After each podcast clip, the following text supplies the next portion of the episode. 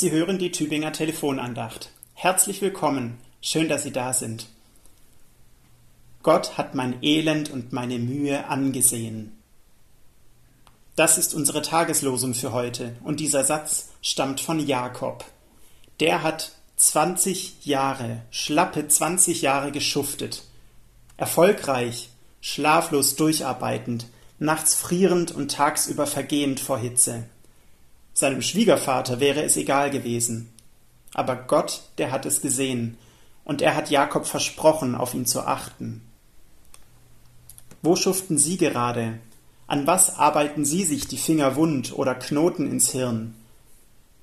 Das Leben kann manchmal ganz schön mühsam sein. Immer wieder gehen solche Zeiten auch vorbei. Bei manchem aber, da nimmt die Arbeit einfach kein Ende.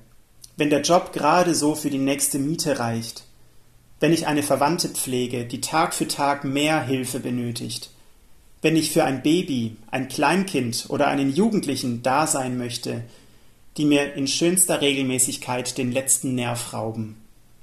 Wenn ich mit mir selber kaum klarkomme, weil ich in meinem Leben einfach nur dahin treibe und nicht sehen kann, wo mich mein Weg hinführt.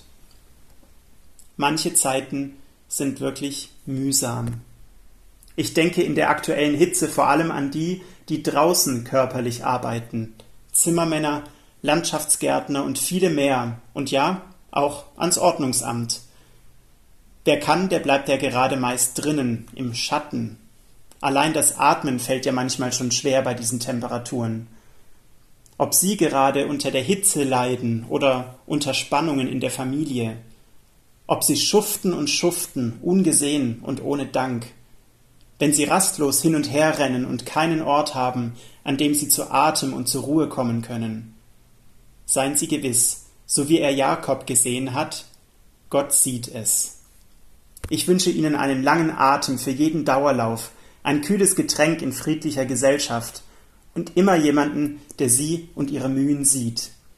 Alles Gute für den nächsten Tag wünscht Ihnen Fabian Kunze, Ihr Pfarrer aus Ofterdingen.